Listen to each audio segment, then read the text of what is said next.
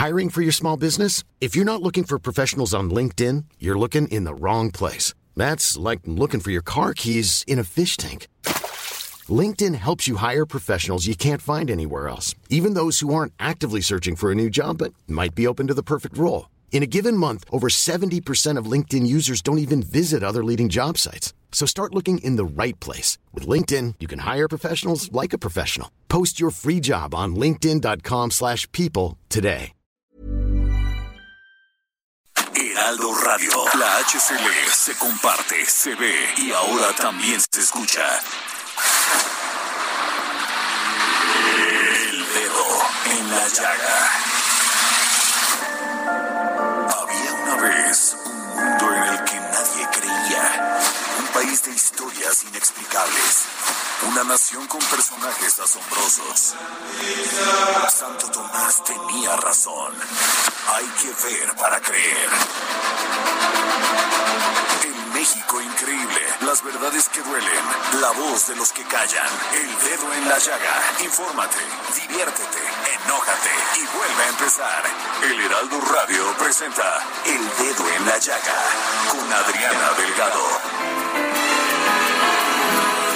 Así fue que hasta la luna nos quiso acompañar. Bueno, y así empezamos este dedo en la llaga de este miércoles 8 de septiembre, escuchando a Franco de Vita con su canción Ay Dios, que la canta a dueto, a dúo con Vanessa Martí. ¿Y qué les puedo decir? Es una canción preciosa donde dice, ay Dios, perdona que te meta entre los dos, pero ¿a quién puedo pedirle este favor?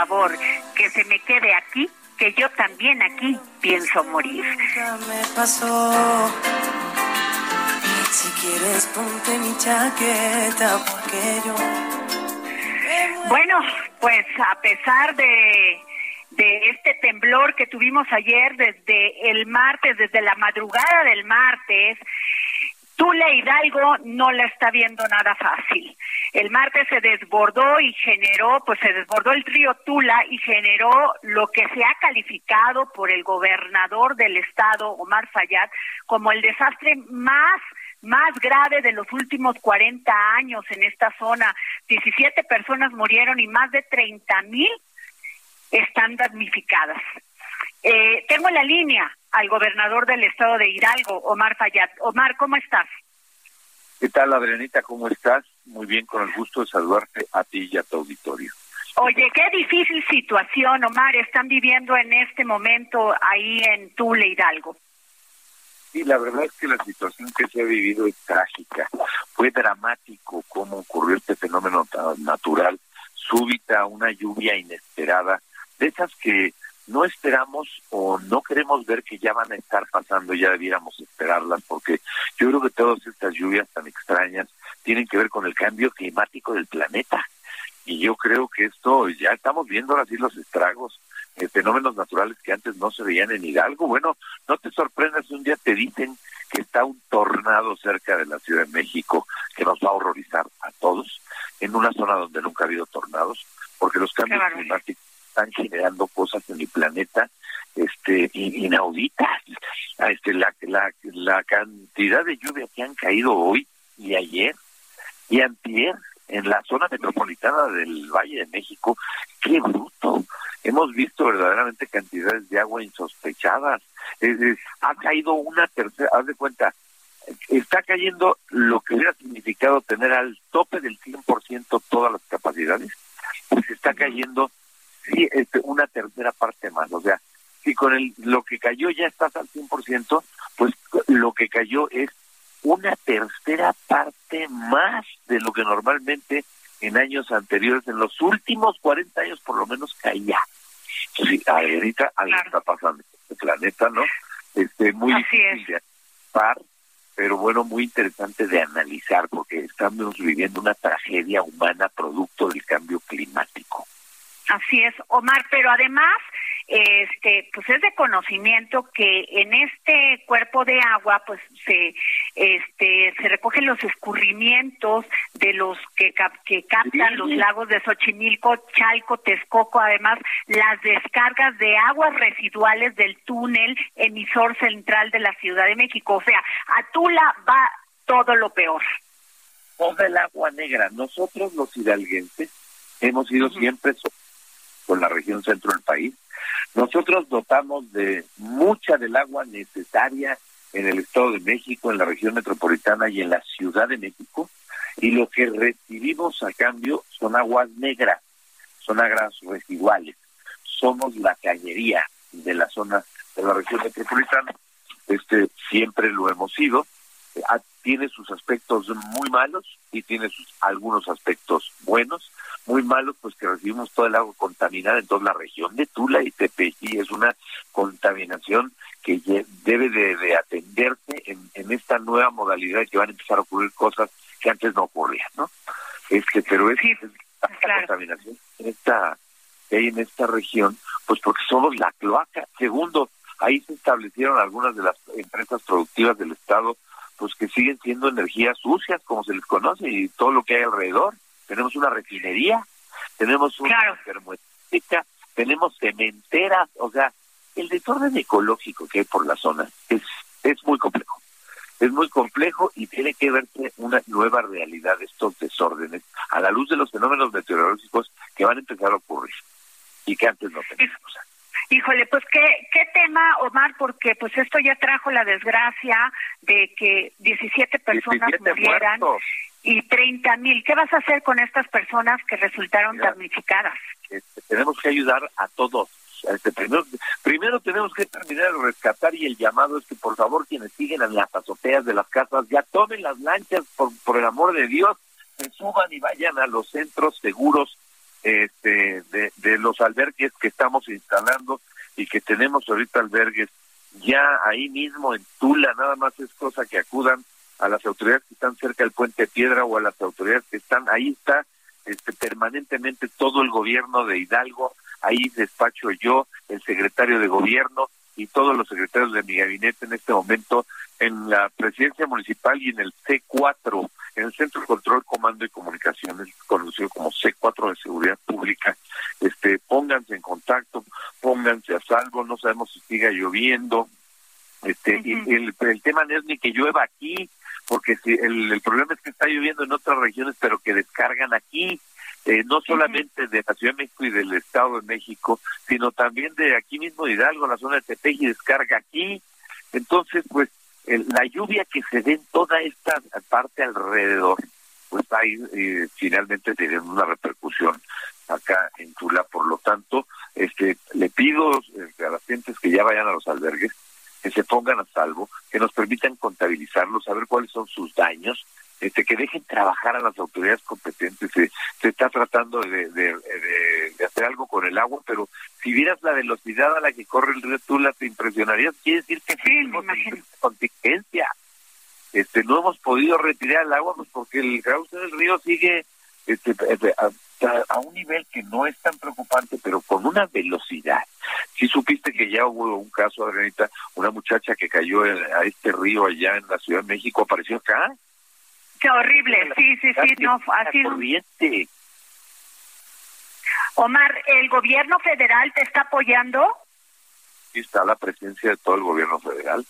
Este, la presencia fundamental de Zoe Robledo, de Laura, la directora general de, este de de Protección Civil del Gobierno de la República. Hoy eh, venía para acá, pues, al ratito, en unos momentos más me voy a entrevistar acá en Tula con el con el director general de de Conagua. Este está el Ejército Mexicano, está la Guardia Nacional, este todos están echándole ganas, tanto las autoridades federales como las estatales como las municipales, todos unidos echándole ganas para salvar vidas si es que hubiera peligro, para rescatar a las personas, para ponerlas a salvo y para empezar a tratar de sacar el agua que no termina de salir. Y si vuelve a llover de esta manera extraña, pues no va a terminar de salir y entonces requeriremos mucha ayuda humanitaria, mucho alimentos, mucha agua, hipoclorito de sodio, muchísimo hipoclorito de sodio. A ver, ¿dónde hacemos llegar? Si las personas te queremos hacer llegar este apoyos para estas personas damnificadas. Palacio de Gobierno, Plaza Juárez, oficina del gobernador, y ahí están muchos secretarios, además, cada secretario centro de acopio. Palacio de Gobierno, cuarto piso, Plaza Juárez, este, el DIF estatal, en las oficinas del DIF estatal, ahí están los dos centros de acopio más importantes oficiales del gobierno de Irak. Oye, y si alguna persona no puede ir a dejarlo hasta allá, aquí en la Ciudad de México, ¿tienes este algún lugar o alguna cuenta para que apoyemos? Este, hay una cuenta bancaria este, que, que, que se está difundiendo a través de mis redes sociales. Entren por favor a las redes sociales del gobierno del Estado de Hidalgo Ahí está la cuenta a la que pueden eh, depositar su apoyo humanitario. Y Adrianita, pues si tú me lo permites, si tu espacio me lo permite, si llega apoyo allá en las oficinas de este importante este grupo de comunicación, El Heraldo, sí. Desde el Heraldo, la verdad es que yo le agradecería a todos mis amigos del Heraldo, además les mando un abrazo a toda la dirección general, a la a la editorial, a todos, a todos, a todos les quiero mandar un fuerte abrazo y darles las gracias aquí mismo por su solidaridad y pues ustedes me lo permiten y la gente que está en su auditorio, si quiere mandarnos algo Hidalgo, que lo mande a la Dirección General del Heraldo, del Grupo Heraldo, aquí en este en, eh, en, en México, y ya con ustedes llamando por, por ello ya me lo mandan ustedes, ¿te parece bien? Pues sí, a ver, y además, este, pues, no sabes qué sensible han estado eh, nuestro jefe eh, Franco Carreño y nuestro, pues el, señor Mieres, los señores Mieres, no sabes qué sensibles a estos temas. Dije a Franco y a mis amigos los señores Mieres que verdaderamente de todo corazón sé, sé de su disposición, de veras lo sé, y sé de su altruismo y sé de su cariño al Estado de Hidalgo y su amistad. Muchas gracias. Omar, Omar. Querido y amigos míos. No te, no te, no te ha ido bien. Salmonelosis, COVID primero, luego salmonelosis y luego ayer casi, este, bueno, te se volteó la lancha en la que ibas. Y mira lo que ha pasado en un año de vida. Primero el COVID, este, primero infectado en Hidalgo, porque los primeros primeros que llegaron a Hidalgo ya llegan infectados de fuera, pero infectado aquí. Ajá el propio Omar Fayad como gobernador infectado. Diez meses después, un post-COVID me lleva a perder el 25% de mi pulmón derecho. Este, en un post-COVID, este, pues que aparecieron unos granulomas raros, unos tumores, que el primer diagnóstico fue cáncer en los pulmones. Gracias a Dios, cuando ya me sacaron el pedazo de pulmón y los tumores, no eran de cáncer, eran post-COVID. Y acabo de salir de la operación este post-COVID y entonces viene un cuadro terrible de este, diverticulitis salmonelosis que me estaban tratando hace tres semanas con dos antibióticos y ocho medicamentos. La semana pasada, el lunes, tratando de curar esa salmonelosis, que ya de la cual ya salí, y la diverticulitis aguda, me meten un antibiótico en la vena, me causa una reacción anafiláctica, me lleva al hospital y casi me causa la muerte. Y ocho días después me recupero en la semana y ocho días después decrepo a la lancha eh, para ir a supervisar las tareas de rescate y ir a alcanzar a los funcionarios que estaban en el roble del techo del hospital este pues se ve que ir la lancha y después de haber entrevistado con SOE, de haber estado ayudando, apoyando a ver qué necesidades tenían y a ver cómo nos sumábamos al trabajo del INSS adentro del hospital, porque ahí adentro es jurisdicción de ellos, y nosotros brindamos todas las facilidades. Cuando salimos de ahí, le digo al general de la zona, vámonos general, que vamos juntos, y la noche la llevamos por la corriente y el peso se hunde, entonces acabamos nadando en aguas, este, en aguas negras, en aguas residuales, pero pues bueno, son viajes del oficio. Ha sido un año de los más complicados de, de mi vida, sin duda en todos los temas públicos y privados, muy complicado, lleno de problemas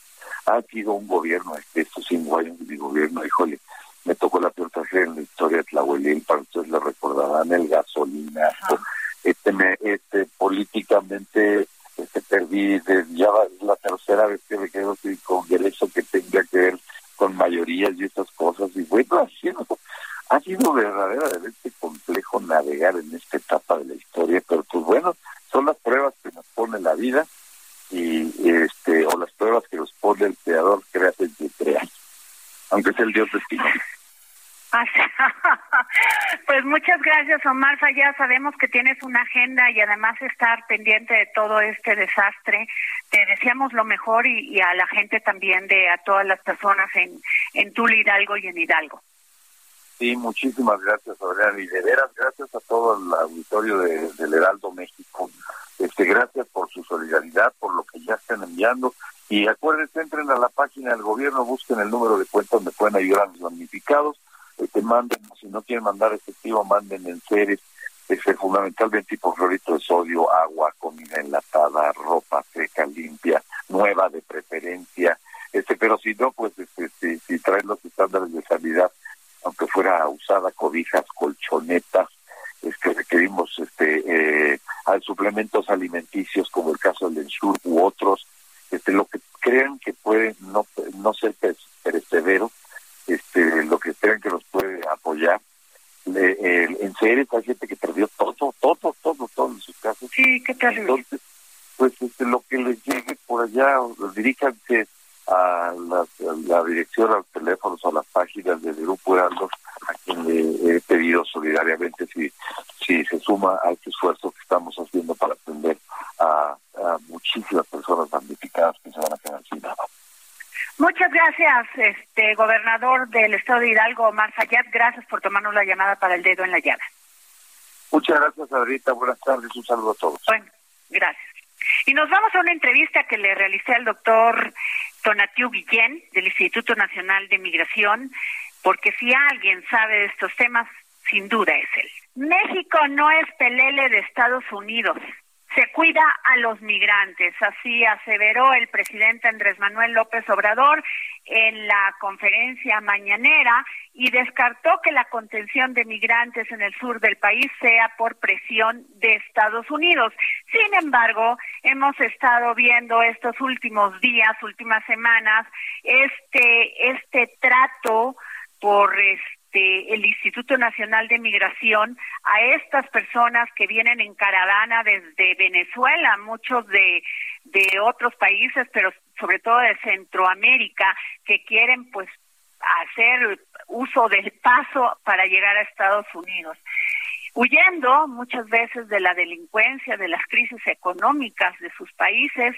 Y bueno, eh, pues nosotros México está haciendo su trabajo, pero antes de seguir con esto, quiero presentarles a quien le doy las gracias por habernos tomado la llamada para el dedo en la llaga es Tonatiu Guillén López, doctor en Ciencias Sociales con especialidad en Sociología por el Colegio de México y es comisionado del Instituto Nacional de Migración. Muy buenas tardes, doctor.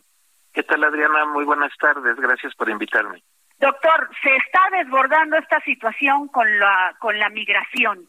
Estamos cada día viendo más personas eh, en estas caravanas huyendo de sus países. ¿Qué hacer, doctor? Porque pues casi somos el tercer país seguro. Adriana, hay que poner un poco de datos para que nos demos cuenta del tamaño del problema y, y señalar que el número de personas que arriban a la frontera de Estados Unidos solamente en el mes de julio superó las 212 mil personas, de los cuales 30% somos mexicanos, porque también nosotros ya estamos otra vez yendo a Estados Unidos por razones laborales y de refugio también, Adriana. Entonces el resto de ese gran conjunto es el que cruza todos los días por el país y, y, y si hacemos un cálculo muy rápido, pues quiere decir que alrededor de tres o cuatro mil personas todos los días cruzan el territorio mexicano. En ese escenario, eh, los grupos, las, los conjuntos de personas que estamos viendo en el sur, particularmente en Tapachula, eh, poblaciones como migrantes, refugiados haitianos, eh, de, Centroamérica, como mencionas, otras nacionalidades, eh, en realidad es un grupo pequeño. Los que, los que han estado intentando eh, organizarse en caravanas y que han sido pues objeto de un de un sometimiento migratorio muy agresivo por parte de Migración y de la Guardia Nacional, pues en realidad es un del iceberg del conjunto de personas que por otros caminos, en otra logística, que lamentablemente es la de los traficantes de personas, que parece que sí tienen permiso para cruzar sin problemas, este, esos son en, realidad la masa de personas que se mueven y no este otro pequeño grupo que sin duda son los más vulnerables. Entonces ese es el cuadro a grandes trazos y pues lo que estamos viendo entonces, visto desde el lado del gobierno de México, pues es una contención eh, fragmentada, es una contención solamente focalizada sobre esta población que, que reitero es la más eh, vulnerable y la que ameritaría en una proporción alta de protección internacional. Y, y del otro lado, pues el otro gran flujo al que no le ponemos mucha atención y que es el que maneja literalmente cientos de millones de dólares por mes como negocio, entre comillas, que explota a las personas. Fíjese, el presidente declaró esto, el presidente Andrés Manuel López Obrador. ¿Usted qué piensa? En vez de estar deteniendo todo el flujo migratorio, hay que atender en las comunidades de origen a la gente que tenga opciones, que tenga alternativas y también abrir la posibilidad de que entreguen visas temporales de trabajo. Estoy de acuerdo con eso, pero ya eh, de facto somos el tercer país seguro. O sea, aquí esperan eh, los migrantes para poder este, resolver si son aceptados en Estados Unidos o no. Pero aquí, en este país, estamos viviendo una crisis también económica y humanitaria. El, el asunto es que desde la perspectiva de esta población migrante y refugiada, pues están entre dos eh, polos, ¿no? Por un lado, el, en sus países de origen, pues tienen fuertes motivos de, de salida y de buscar alternativas. Y, y en México, espacio de tránsito, pues se convirtió pues en un freno en el norte, porque Estados Unidos está, a pesar de los eh, intentos de reforma que ha hecho el gobierno de Biden, pues la, en realidad en la práctica están sirviendo a muy pocas personas y están regresando a la amplísima mayoría, incluso en condiciones eh, desde el punto de vista jurídico, como regresarlas en avión desde el sur de Texas a Tapachula o a Villahermosa. Ese, ese tipo de, de, rebotes pues genera pues una primera barrera en el norte y del otro lado como estamos viendo pues hacemos eh, a través de migración y de la Guardia Nacional otra gran barrera entonces ese ese escenario pues no solamente una crisis migratoria, sino una crisis humanitaria. que francamente ah. debiéramos estar resolviendo de otra manera. Híjole, pues eh, no se ve fácil la solución. No, no, hay, hay alternativas. por lo menos de inmediato. Pero sí, hay alternativas. Hay, hay, hay, hay, necesidad de replantear ya todo el escenario. Lo que hemos hecho en los últimos años está demostrado que no sirve, que no ha solucionado. Entonces hay que partir de ese hecho, por aquí no se resuelve el tema, y avanzar a un nuevo mapa de, análisis y de política que, que necesariamente tiene que ser internacional, regional, y por lo mismo he estado insistiendo en la necesidad de un pacto de América del Norte en materia de migración, refugio y desarrollo. Y dentro de esa gran sombrilla, eh, tener eh, un conjunto mayor iniciativas precisas para proteger personas, para tener una migración ordenada y sobre todo para promover desarrollo y modernización. Ese gran ese gran sombrilla también requeriría reformar pues nuestros procedimientos actuales de refugio. México, por ejemplo, tendría que fortalecer mucho a la Comar, que está haciendo un papel notable, pero con muy pocos recursos. Hay que fortalecer muchísimo a nuestra comarca y hay que avanzar a procesos de refugio que empezaran desde Centroamérica y nos evitaríamos todo este eh, drama tan fuerte que estamos viendo en estos días si las personas tuvieran certidumbre sobre sus procesos y que los países reconociéramos y protegiéramos a estas poblaciones con base en ese inicio de refugio que pudiera empezar desde Centroamérica. Pero son ejemplos de lo que pudiéramos hacer, Adrián. Claro. Pues muchas gracias, doctor Donatiu Guillén López. Gracias, excomisionado del Instituto Nacional de Migración. Muchas gracias por tomarnos la llamada para el dedo en la llaga. Con mucho gusto, Adrián. Hasta luego. Hasta luego. Bye. Y nos vamos a un corte y regresamos aquí al dedo en la llaga. Yo soy Adriana Delgado. Me puede seguir usted a través de mi Twitter, arroba Adri Delgado Ruiz. Y regresamos. Que no se vaya nunca, por favor. Que no se vaya nunca, nunca, nunca, nunca.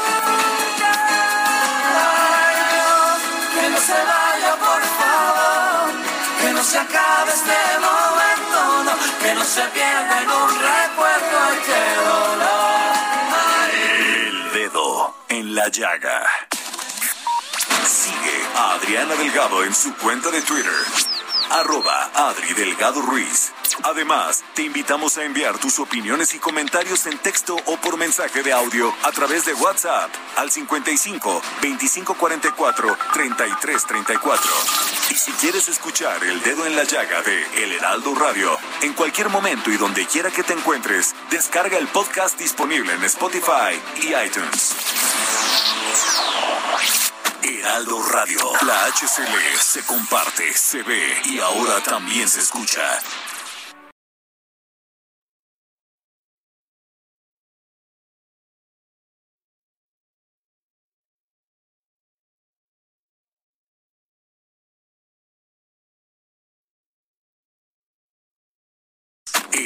Radio. La HCL se comparte, se ve y ahora también se escucha.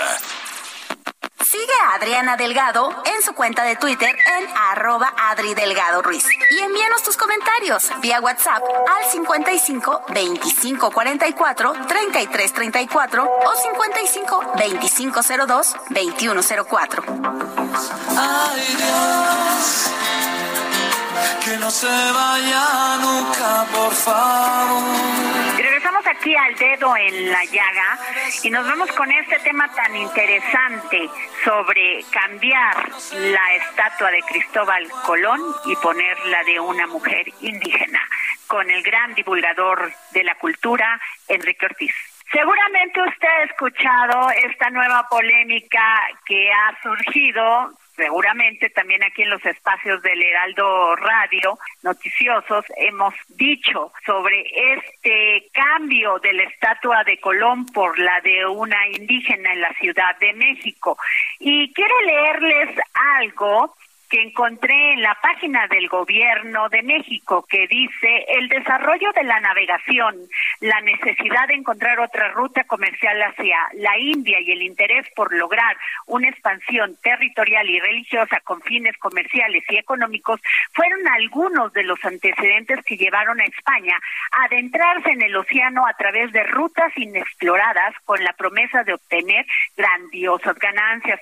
Esto llevó a que en 1492 el navegante genovés Cristóbal Colón partiera de Europa con tres barcos y una tripulación conformada por cerca de un centenar de hombres en busca de la India. Este viaje se realizó con la inversión económica de Isabel de Castilla, reina, y algunos integrantes de la nobleza comercial y magnates. Bueno, Cristóbal Colón al 12 de octubre de 1492 llegó a lo que hoy conocemos como América, al encontrarse con las Antillas y desembarcar en la isla de Guaraní, misma que bautizó con el nombre de San Salvador. Tengo en la línea a Enrique Ortiz, divulgador de cultura. Ustedes lo conocen en sus redes sociales porque es muy famoso como Tlatoani. ¿Cómo estás, Enrique? Hola, Adriana, un gusto, un gusto estar contigo. Oye, hice esta pequeña introducción que me encontré en el en la página del Gobierno de México porque Sí. pues ha surgido esta polémica de este de, de por qué lo por qué van a quitar la estatua de Cristóbal Colón y van a poner la de una indígena y el presidente ha dicho que es un reconocimiento a la grandeza cultural del México profundo. ¿Tú cómo la ves? Pues desde mi punto de vista, eh, pues creo que es una, bueno, no creo, la escultura de Colón es uno eh, es de las más antiguas, es la más antigua, perdón, de que se ubica en Paseo de la Reforma.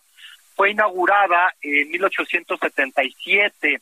Esto eh, fue financiado por Antonio de Escandón, uno de los hombres más ricos de América en su momento. Desde mi punto de vista, pues yo considero que no es una decisión muy acertada. Me parece que es una decisión unilateral por parte del gobierno capitalino y que pues sí representa eh, el pensamiento de un grupo de mexicanos, pero no de todos, y quién sabe si de la mayoría, ¿no? Y ese es el tema. Eh, entonces, creo que es de cierta forma arbitrario que se retire de esta forma.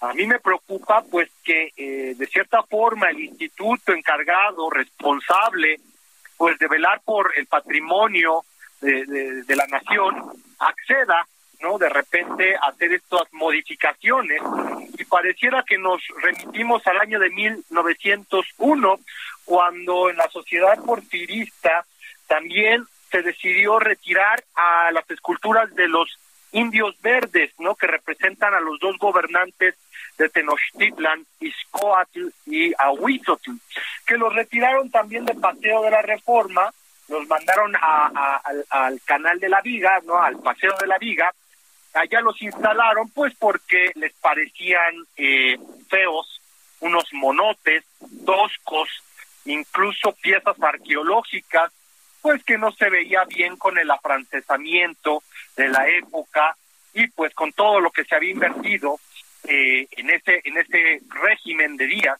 en lo que era eh, nuestro Versalles, ¿no? Paseo de la Reforma. Entonces estamos cayendo, desde mi punto de vista, pues en algo similar, ¿no? De acuerdo a ideología.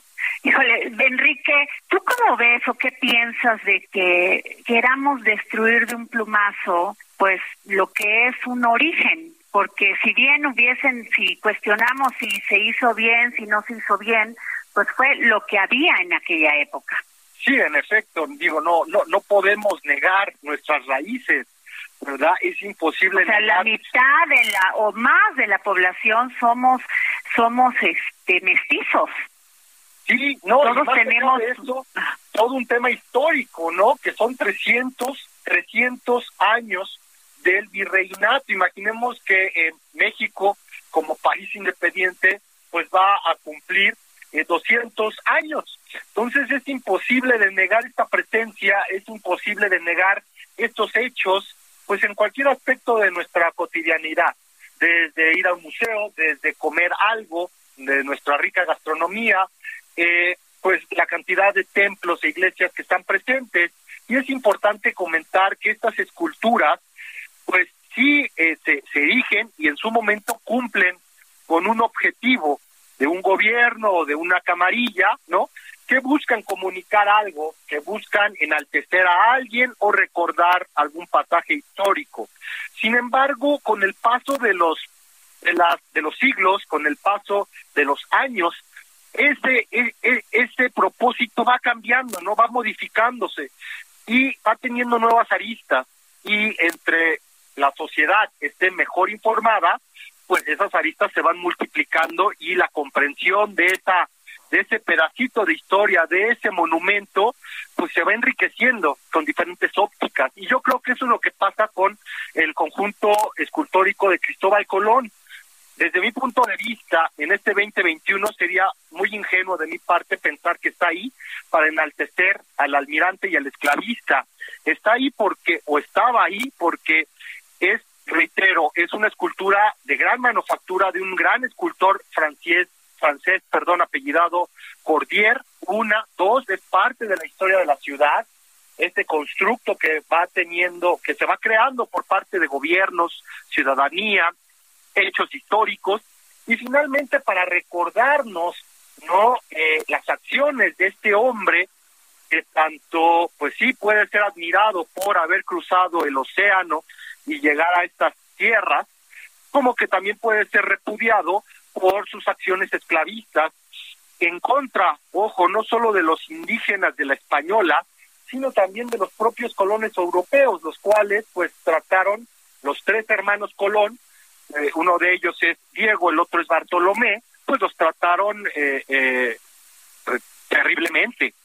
Claro, o sea, el tema es que, este, bueno, pues ya se, el presidente avaló este cambio con la jefa de gobierno, la jefa de gobierno de la Ciudad de México, Claudia Sheinbaum, y bueno, pues ya es un hecho. Lo que sí nos queda duda es, ¿la van a destruir esta estatua? ¿La van a poner en otro lado? ¿Qué van a hacer con ella?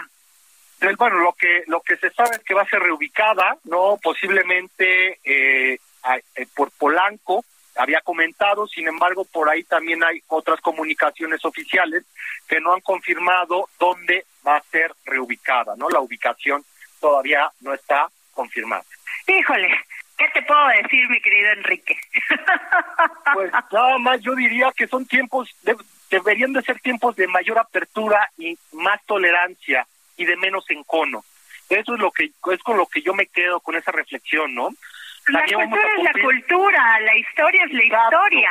Nos puede no gustar, pero a lo mejor el tema es no volver a repetir aquellos hechos que hicieron daño, que dolieron. Exactamente, eh, y aprender, ¿no? Aprender de la historia. Nosotros estudiamos la historia no para juzgarla, sino para evitar repetir estos, pues estos errores, estas atrocidades y pues tener un mejor criterio como nación, como pueblo, como ciudad, como ciudadanos, ¿no? Así de sencillo. Muchas gracias, Enrique Ortiz, gran divulgador de la historia en México.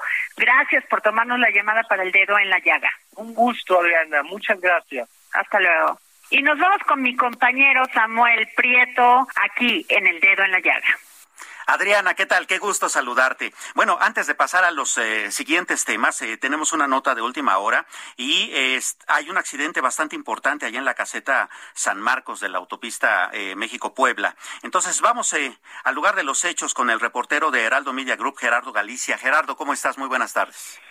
Muy bien, Miguel Samuel, excelente tarde. Y lo que alcanzamos a escuchar de fondo son las turbinas de uno de los helicópteros de los denominados relámpagos del Estado de México. Acaba de aterrizar justo sobre la autopista La México-Puebla, llegando a la caseta de cobro de San Marcos. Esto ocurre con dirección a la Ciudad de México porque un tráiler se queda sin frenos, aparentemente prácticamente choca contra la caseta, se lleva varias garitas y vehículos que estaban pagando en ese momento. Esto ocurrió hace algunos instantes, por este motivo tenemos la presencia de elementos del heroico cuerpo de bomberos del Estado de México, sobre todo. Vemos eh, vehículos del municipio de Chalco, de Ixtapaluca, que llegaron justo al apoyo. De manera extraoficial, se habla de una persona que podría haber perdido la vida en este fuerte accidente, cuatro lesionados más de consideración. Por este motivo, aterriza este helicóptero ambulancia y, por supuesto, el cierre de la autopista con dirección a la Ciudad de México. Es un tráiler que al parecer transportaba o azúcar o arena. No alcanzamos a apreciar a la distancia. En breve podremos, o en los próximos minutos, eh, corroborar esta información. Y hay varios vehículos siniestrados también. Eh, son datos extraoficiales, se sigue elaborando con dirección a la Ciudad de México, por ello el cierre de la autopista. Y en el sentido opuesto hacia la Angelópolis solo queda una garita abierta, así que si van a salir de la Ciudad de México hacia Puebla, van a encontrar bastantes conflictos viales por este tremendo accidente. Por lo pronto, es el reporte, vamos a seguir muy, muy pendientes. Claro, oye Gerardo, eh, evidentemente, como bien comentas, no hay cifras todavía eh, reales de, qué sucedió en términos de, de, personas afectadas, pero tú que tienes presencia visual en la zona, ¿qué tan aparatoso lo ves? Eh, ¿Como cuántos vehículos ves más o menos? ¿Qué tan grande es el desastre que se armó después de este incidente? muy, muy aparatoso. Para darnos una idea, por lo menos alcanzamos a apreciar dos garitas completamente deshechas. Eh, el concreto, por supuesto, salió volando. Algunos señalamientos salen volando. El tráiler o la, la caja del tráiler queda prácticamente con las llantas hacia arriba. Vehículos involucrados. Alcanzamos a apreciar por lo menos un par más y quedan completamente deshechos, o al menos es lo que podemos ver a la distancia. Y también cabe mencionar que lo que estábamos buscando al llegar a este accidente era la cabina del camión, no la encontramos, la cabina de este tráiler quedó completamente desbaratada. Por este motivo tenemos todos los equipos de emergencia laborando en este instante, así que de preferencia en estos momentos hay que evitar la autopista México-Puebla con dirección a la Ciudad de México. En los próximos minutos vamos a estar eh, brindando algunas fotografías y videos a través de las diversas plataformas del Heraldo de México. Por supuesto, ahí podrán eh, apreciar con mejor detalle todo este acontecimiento que se generó hace algunos instantes. Por supuesto, y ves entre todo ese desastre que se, que se ocasionó eh, algún peligro de alguna explosión o de algún problema con algún material eh, que fuera peligroso. No, de momento no, puesto que es al parecer arena o azúcar lo que transportaba este trailer, de momento no hay peligro de explosión, sin embargo, la situación está perfectamente controlada, controlada por elementos del heroico cuerpo de bomberos de Ixtapaluca y de Valle de Chalco que rápidamente bajaron hasta este punto para atender esta emergencia. Y de hecho los alcanzamos a apreciar formados uno tras otro, tomando eh, las mangueras justo de los camiones de pipa o cisterna que llegaron hasta este punto. Y en estos momentos las turbinas del helicóptero llamado Relámpago está acelerando, al parecer en próximos minutos ya estarán eh, despegando con algún lesionado luego de este fuerte accidente. Pues vaya que va a ser una jornada bastante larga. Todavía se espera que los servicios de urgencia, como bien comentas, tengan que remover todo lo que sucedió allá y entonces se pueda reanudar la circulación. Así es de que, pues invitamos, como bien comentas, a nuestros eh, amigos radioescuchas a que si pueden eviten la zona de la de la México Puebla. Y en las próximas horas de confirmarse, mi eh, Samuel, la persona sin vida estaría todavía esperándose el, arribo de peritos y por supuesto una maniobra mucho más tardada. Así que en las próximas, en las próximas horas no utilicen es la recomendación la autopista México-Puebla para llegar a la Ciudad de México. Pues muchísimas gracias por la información, Gerardo Galicia. Un abrazo. Hasta luego. Hasta luego. Bien, eh, en, otros asuntos y hablando justamente de todas estas eh, tragedias que han estado sucediendo en las últimas horas, ha, sido un día, con, un par de días complicados, ¿no? Eh, el mensaje también del director general del Seguro Social, el maestro Soler Robledo, que sucede a propósito, por cierto, de este gran problema que sucedió allá en el Hospital General de Zona de la de Medicina Familiar, en que es la clínica número 5 allá en Tula Hidalgo. Usted recordará, pues totalmente se, se inundó al nivel de que el agua incluso llegaba casi hasta los techos de, de por lo menos el primer piso. El maestro Robledo dice que, pues, eh, por supuesto, expresa sus condolencias a los familiares de las 16 personas que fallecieron en esta eh, unidad hospitalaria a consecuencia de las inundaciones. Refirió que los esfuerzos del Seguro Social se centran en tres grupos prioritarios. La evolución de los sobrevivientes, el acompañamiento de los familiares y el reconocimiento del personal de salud por su entrega para salvar las vidas. Y reitera, por supuesto, la solidaridad eh, que además ha estado eh, presente también entre los pobladores del lugar y decirles, por supuesto, que ellos no están solos. Ha sido prioritaria la atención a los deudos. Hemos tenido acercamiento, dice el maestro Robledo, no solo para manifestar nuestra solidaridad, sino para otorgarles atención personalizada para la entrega de sus familiares y los gastos funerarios de las personas fallecidas. Informó que se logró movilizar a 48 pacientes. De estos, 19 fueron trasladados al, al Hospital General de Zona número 6 allá en Tepeji del Río, 20 al Hospital General de Zona número 1 de Pachuca y uno más al Hospital de Especialidades de la Raza aquí en la Ciudad de México. Y por último agradeció el apoyo de diversas agrupaciones para el traslado de los pacientes, cóndores de la Policía de la Ciudad de México, relámpagos del Gobierno del Estado de México, vehículos eh, de la Comisión Nacional del Agua, lanchas y efectivos de la Guardia Nacional, de Sedena, equipos de rescate de protección civil, del Escuadrón de Rescate y Médicas, también de acá de la capital y del gobierno de Hidalgo. Pues vaya, es también una labor interesante y, titánica la que hay que hacer porque pues vamos, una unidad eh, eh, bastante grande de salud eh, también resultó afectada a, propósito de las inundaciones que se dieron allá en el estado de Hidalgo. Y bueno, la nota más importante a nivel económico del día es por supuesto la entrega del paquete económico que hizo el secretario de, de Hacienda, Rogelio Ramírez de la O, allá en la Cámara de Diputados, en el Palacio Legislativo de San Lázaro. Y bueno, varios asuntos interesantes. Eh, eh, recordará usted, eh, si, si es que sigue puntualmente el, dedo en la llaga, que los precriterios de política económica marcaban un crecimiento para el próximo año del 3.6%. Bueno, hay un mayor optimismo. Ahora se prevé en el paquete este económico presentado esta tarde que ese crecimiento puede llegar al 4.1%. Eh, bastante interesante también el dinero que se espera recibir para el presupuesto público.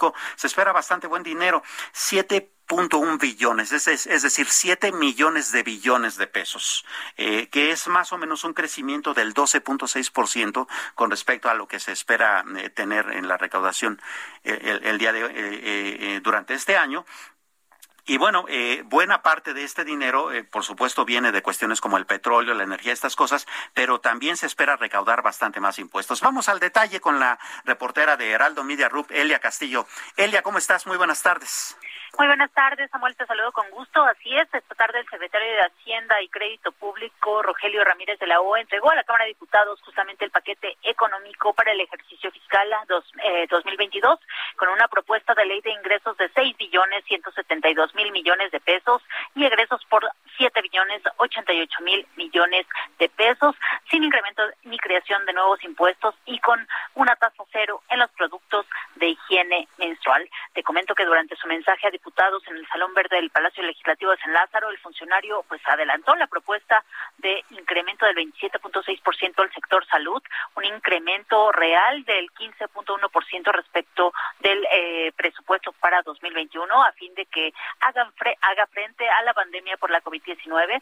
Para ello, el gobierno federal propone destinar 800 mil millones de pesos para la compra de vacunas, insumos, así como contratación de personal médico para la atención de la pandemia. Te comento que aunque en el discurso pues aseguran que no habrá un endeudamiento por parte del gobierno federal, en la ley de ingresos se estima que o el titular, el, el Ejecutivo solicita a la Cámara de Diputados se le autorice eh, contraer una deuda por 915 millones de pesos 915 mil millones de pesos. Se trata de 850 mil millones de deuda interna y 3 mil 800 millones de dólares de deuda externa. Esto es lo que señala la ley de ingresos del, eh, eh, incluida en este paquete económico eh, para 2022 que les recuerdo se prevé sea aprobado a más tardar el 15 de noviembre por la Cámara de Diputados. Esto es parte de lo que comentó el titular de la Secretaría de Hacienda y Crédito Público en esta entrega a la Cámara de Diputados. Es la información que te tengo al momento, Samuel. Elia, muchísimas gracias por la información oportuna. Que tengas buena tarde. Muy buena tarde. Y bueno, vamos un poco al análisis de estos números que pues eh, apenas empiezan a llegar, pero bueno, tenemos ya una idea más o menos general de cómo viene este paquete económico. Y si le parece bien, nos comunicamos con un experto en la materia que es José Manuel Arteaga, director de mercados de aquí de, de la edición empresa del Heraldo de México. José Manuel, ¿qué tal? ¿Cómo estás? Muy buenas tardes. Hola Samuel, ¿cómo estás? Muy buena tarde. Saludos a ti al auditorio. Muchas gracias, este José Manuel. Bueno, esta es para empezar una especie como de presentación en sociedad del eh, nuevo secretario de Hacienda, que además viene con muy buenas expectativas y tiene pues ideas interesantes. ¿Tú eh, cómo ves el nuevo paquete económico? Pues déjame te comento, Samuel, de entrada, es, es una danza, siempre es una danza de históricas impresionantes, ¿no? De entrada es el, el, el presupuesto más grande en la historia de México, de estos 7 billones 88 mil millones de pesos que comentaba Elia eh, poco antes, pues es una cifra realmente eh, impresionante, es un crecimiento de 8.6% contra un año anterior.